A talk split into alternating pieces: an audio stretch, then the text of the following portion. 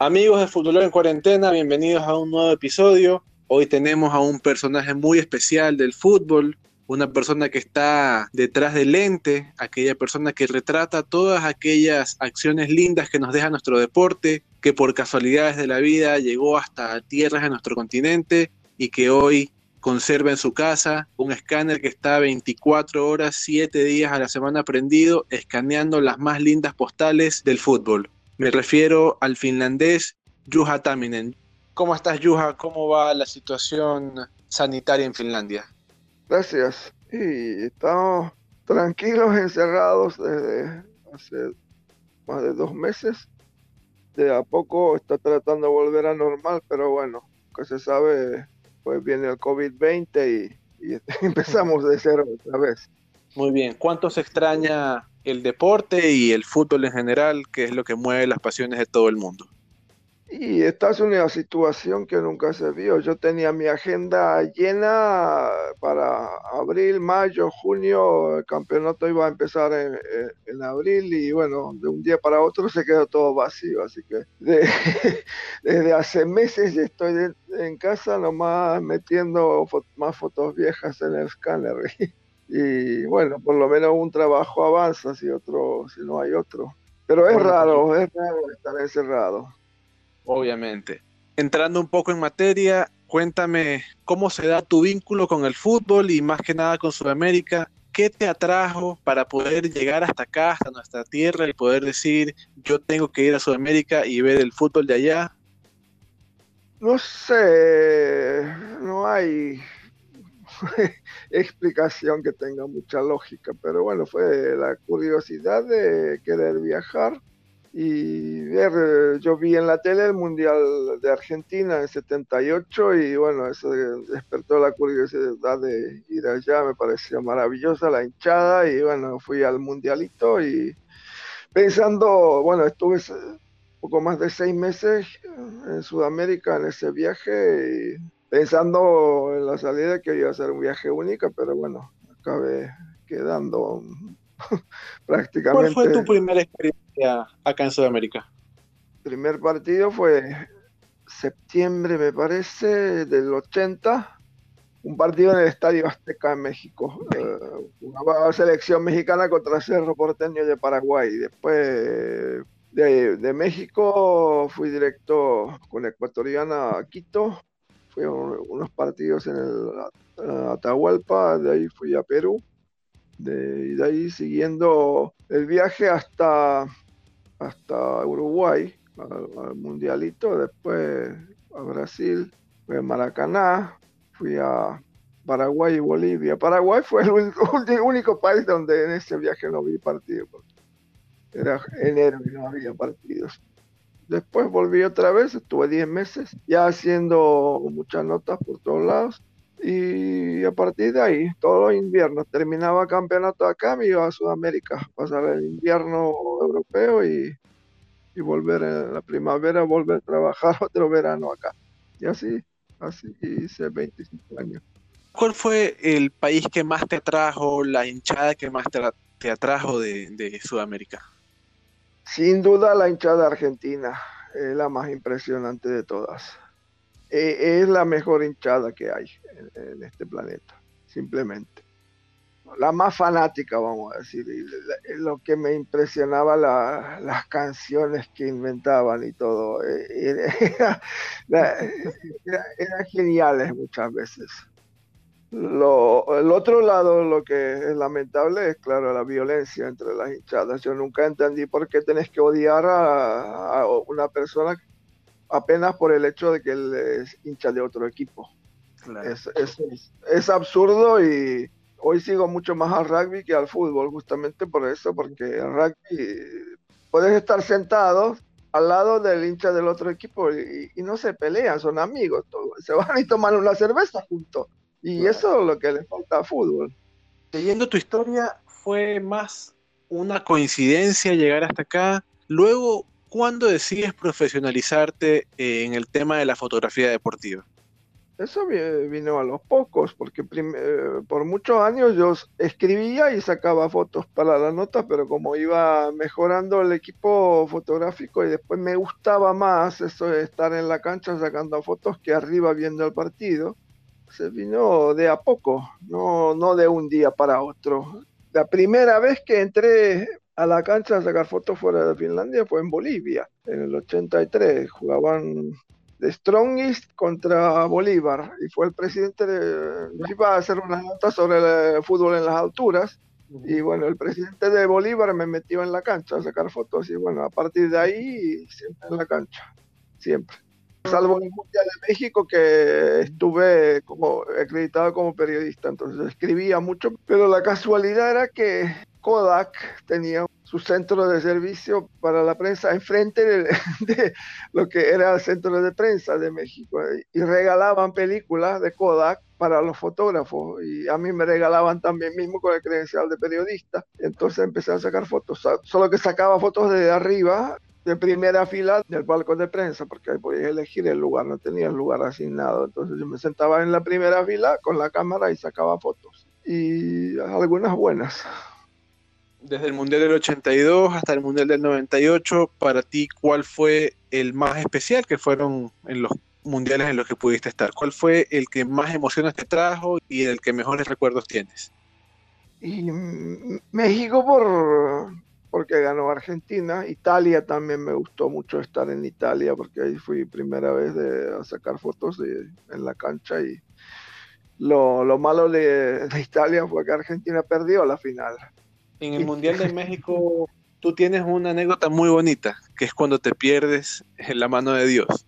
Yo vi que este, Steve Hodge le iba a pasar la pelota, levantó la pelota para Shilton y bueno, yo en ese momento, bah, ahora el Shilton eso lo va a atajar fácil y bajé la cámara y, en, el, en, el, próximo instante la pelota estaba en la red. Ya. Wow. Se, wow. se me fue. Igual yo no me di cuenta y muy poca gente se dio cuenta que fue con la mano en ese instante porque, claro, si lo ves repetido un montón de veces, no lo ves. Y apenas un fotógrafo parece que consiguió la foto, un fotógrafo mexicano, que donde está la pelota está pegado al punto. Además tienes también la secuencia del gol de los mundiales, del mejor gol de los mundiales. ¿Qué pasó por tu cabeza cuando Diego cogió la pelota y arrancó, apiló ingleses y llegó hasta el final de la cancha? Siempre uno lo seguía lo que hacía Maradona, agarraba pelota Maradona y pasaba algo, entonces empezó a seguir. No vas a saber de antemano qué va a pasar. Entonces, clic, clic, clic, clic, clic, y, bueno, al final, pues eso. Eh, claro, después de, de, ese que tocó para adentro, el foco era manual, entonces se me fue el foco en, eso porque yo grité, pero eso, había que corregir. Yuja, ¿cuántas películas tienes sin revelar, sin revelar aún en tu casa? Ah, no sé, no sé. O revelado está todo, pero sin escanear, no sé. De fútbol ya estoy llegando al final. Yo creo que con lo que tengo de fútbol, en un par de meses se va a estar todo pero después queda. Ahora, por ejemplo, hay fotos de, son de, de Argentina, de Tandil, Buenos Aires, en el 99. Y hay un montón de Chile, hay ese, eh, es una carpeta llena de diapositivas de Sudamérica. Las más viejas ya están escaneadas, estas son más nuevas. Eh, ¿Cuánto tiempo le dedicas al día al escaneo de las fotos? Bueno, ahora generalmente lo de, porque hay que usar compresor de aire para limpiar el polvo, porque si no, no tenés que limpiar el polvo en la computadora y eso ya lleva mucho tiempo. Entonces se hace mucho ruido y como esto es un departamento, puede molestar a los vecinos de madrugada. Entonces cuando terminó, limpió, lo dejó listo y cuando me levanto en la mañana ya lo puedo prender sin prender el compresor enseguida. Ya después de las 8 o 9 no hay problema, pero generalmente el el escáner anda de 7 media, 8 de la mañana hasta las 11 de la noche. 12 diapositivas eh, con el marquito se hacen en 45 minutos, ya sea en alta resolución. 200 fotos por día, no, no es que no es mucha la cantidad que se puede hacer en ese tamaño en un día. Johan, con el tiempo evolucionó el tema de los equipos de cámara, de producción. ¿Cuánto crees tú que ha avanzado esto y cuánto le beneficia al espectáculo y luego a las personas que lo ven en los blogs, en las páginas web, en las redes sociales? Claro, eh, no se compara con eh, estas cámaras digitales modernas, la calidad, eh, la definición es totalmente otra que con la con película puedes tener la mejor película diapositiva y la mejor cámara, pero no vas a llegar a tener la definición nunca de, estas cámaras modernas que tienen la cantidad de píxeles que tienen y las lentes son mucho mejores. Además la iluminación, si, si estás de noche, la iluminación es muchísimo mejor, tener tres, cuatro veces más luz que, que había antes. Entonces, y la cámara lo hace prácticamente todo. Hoy, hoy uno que no sabe nada de fotografía puede sacar buenas fotos hasta con el celular. Hoy en día lo, que ha cambiado es que una foto hoy en día no vale nada, que no tiene costo porque hay cámara en cada bolsillo, el internet está lleno de fotos y estas aplicaciones de Instagram y esas cosas antes uno ni imaginaba, ni imaginaba sacar fotos con, con un teléfono, el teléfono estaba pegado a la pared, no lo llevabas a ningún lado. ¿En algún momento tú pensaste que las fotografías que tomaste a lo largo de estos 25, 30 años en tu paso por Sudamérica, en las Eurocopas, en las Copas Libertadores, en las mismas Copas América, podían llegar a tener un valor significativo hoy, en el 2020, en la época moderna? No, en esa época uno no imaginaba eso. Hace 30, 40 años y Internet era inimaginable. Totalmente uno no, no podía imaginarse si hubiera tenido una, una pelota de cristal, hoy en día sería millonario. Como ha gastado la plata en, las acciones de, ciertas empresas, se me hacía millonario, pero no, esas cosas uno no. Lo bueno es que ahora, por ejemplo, como empecé a usar el Twitter, no me acuerdo más de todos los nombres. Los de acá, de Finlandia, más o menos me acuerdo la gran mayoría. Pero esto, hay muchos jugadores que he visto una vez en la vida en Sudamérica. Eh, no me acuerdo, si no encuentro la, eh, alineación de partido, pero juego, pongo, subo las fotos en Twitter, eh, quién es y en dos minutos tengo la respuesta.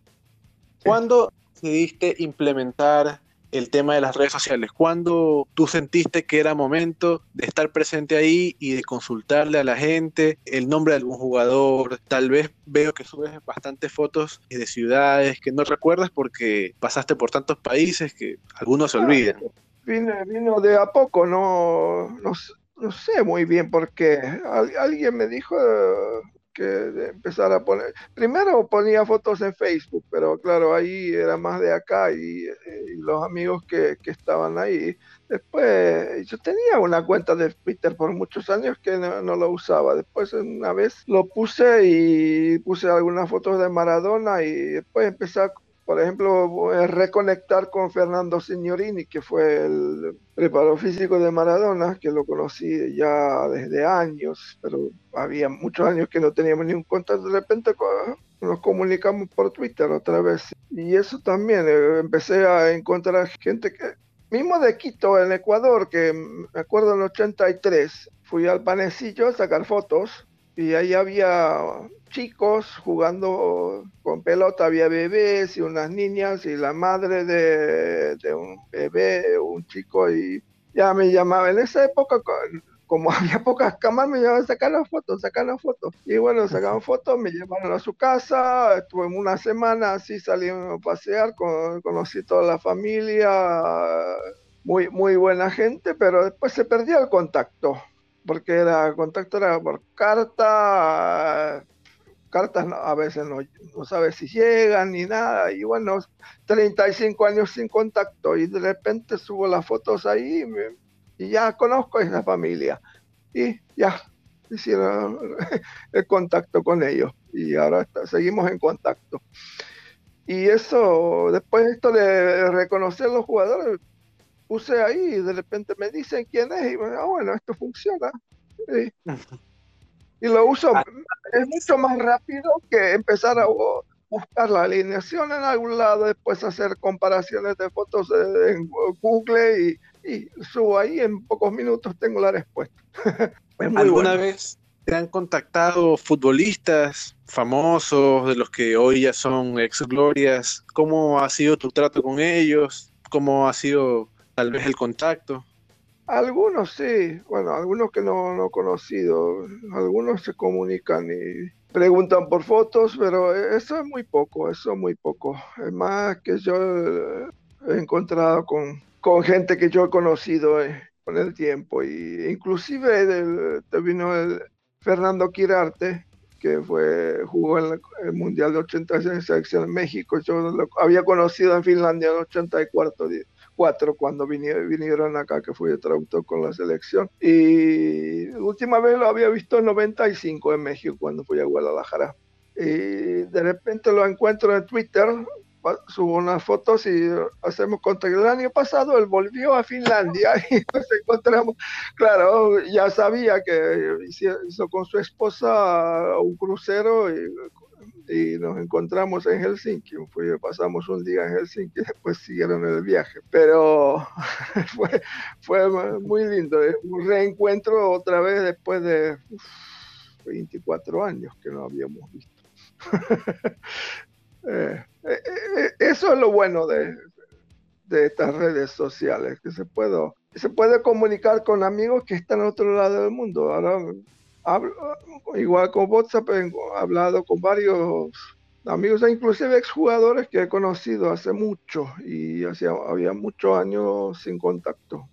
Y hoy en día eh, se puede hablar. Tú subías una foto hace un par de días donde los fotógrafos estaban delante de las vallas publicitarias algo que hoy es imposible porque las marcas son muy exigentes y no pueden estar tapadas ni medio centímetro. ¿Cómo era antes y cómo consideras que esto tal vez les pueda llegar a afectar estar detrás de las vallas, tal vez estar muy lejos de la jugada? ¿Cómo ha ido evolucionando ese tema? No, que, que estaba el Mundial de Chile en 62 creo que fue un documental de los mundiales, pero penal de un lado. Entonces los fotógrafos que están al otro lado de la cancha cruzaron la cancha corriendo para sacar fotos y, inclusive cuando alguien se cayó en la cancha o pasó para la jugada, los fotógrafos podían entrar dentro de la cancha a sacar fotos. Claro, no existían los teleobjetivos. Y antes, hasta en los años 80, había muy pocas plagas publicitarias en muchos partidos no tenías que preocupar tanto en dónde sentarte, dejar nomás una distancia para la, línea de fondo para que no te caigan los jugadores encima. Yuja, para ti, ¿cuál es el lente que más sirve para hacer fotografía? Fotos de fútbol hoy en día yo uso el 400 milímetros. Eh, es bastante útil para, para el fútbol. Además, con esta, con la cámara nueva hasta el otro lado, pues prácticamente sacar toda la cancha. Si tienes otra lente corta, acción desde cerca. Antes no existían eso. Los primeros viajes yo tenía un zoom de 100 a 305.6 que era muy... no tenía potencia como para sacar fotos de noche. Y eso se notaba. Hoy, hoy, hoy es muy fácil. Hoy es muy fácil por la, por la luz y por el equipo. Además, no hace falta enfocar, porque la cámara enfoca. Antes tenía que enfocar manualmente y a veces no lo conseguía hacer tan rápido porque es una cosa enfocar en algo que no se mueve, pero cuando alguien va corriendo, ya es, otra cosa, hacerlo manualmente. Mucho más difícil. ¿Cómo te ha tratado la adaptación a las nuevas cámaras, a las cámaras modernas, aquellas que ya no tienen rollo, que son totalmente digitales. ¿Cómo te has adaptado a esta nueva modalidad de hacer fotografía? Eso es normal. Eh. Todo el tiempo las cámaras iban mejorando, entonces se vino de a poco. Claro, las primeras cámaras digitales no eran, no eran buenas. Y, por ejemplo, primeras cámaras digitales, me acuerdo costaban una barbaridad y, y yo nunca compré esas que costaban como 14 mil dólares la cámara y podías sacar una, una foto después la cámara tardaba 30 segundos, hasta 15, 30 segundos salvando la foto, guardando la foto. Entonces te limitaba mucho quienes lo usaban. Yo en 2001 compré y eso ya se podía sacar más, pero pero igual no. Hoy en día en un partido uno saca fácilmente 2.000 fotos sin darse cuenta. En esas primeras digitales sacaba 3, 400, ya eso ya era mucho. Y usando película, claro, sacaba mucho menos porque cada clic costaba dinero, porque la película costaba dinero. no se sacaba tanto como hoy. Yuja, ¿qué mensaje final le puedes dejar a todos los amantes de la fotografía deportiva, a todos los amantes del fútbol, bajo tu amplia trayectoria de tantos años recorriendo los escenarios deportivos del continente? no sé. es que uno nunca sabe, más que nada en este momento ahora, uno nunca sabe lo que viene.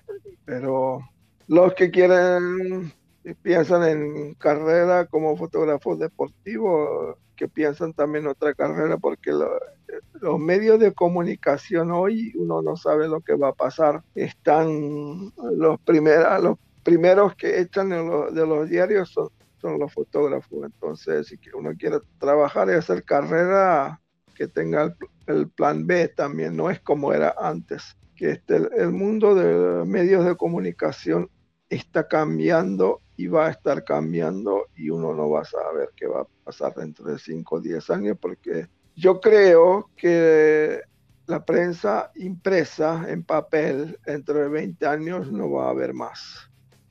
Va a estar, si viene otro tipo de internet o qué sé yo, no, no sé, no tengo la pelota de cristal para saber, pero hoy en día yo no... Deporte es una cosa, pero la fotografía de deportes antes había muy pocos fotógrafos en la cancha, hoy en día van muchos.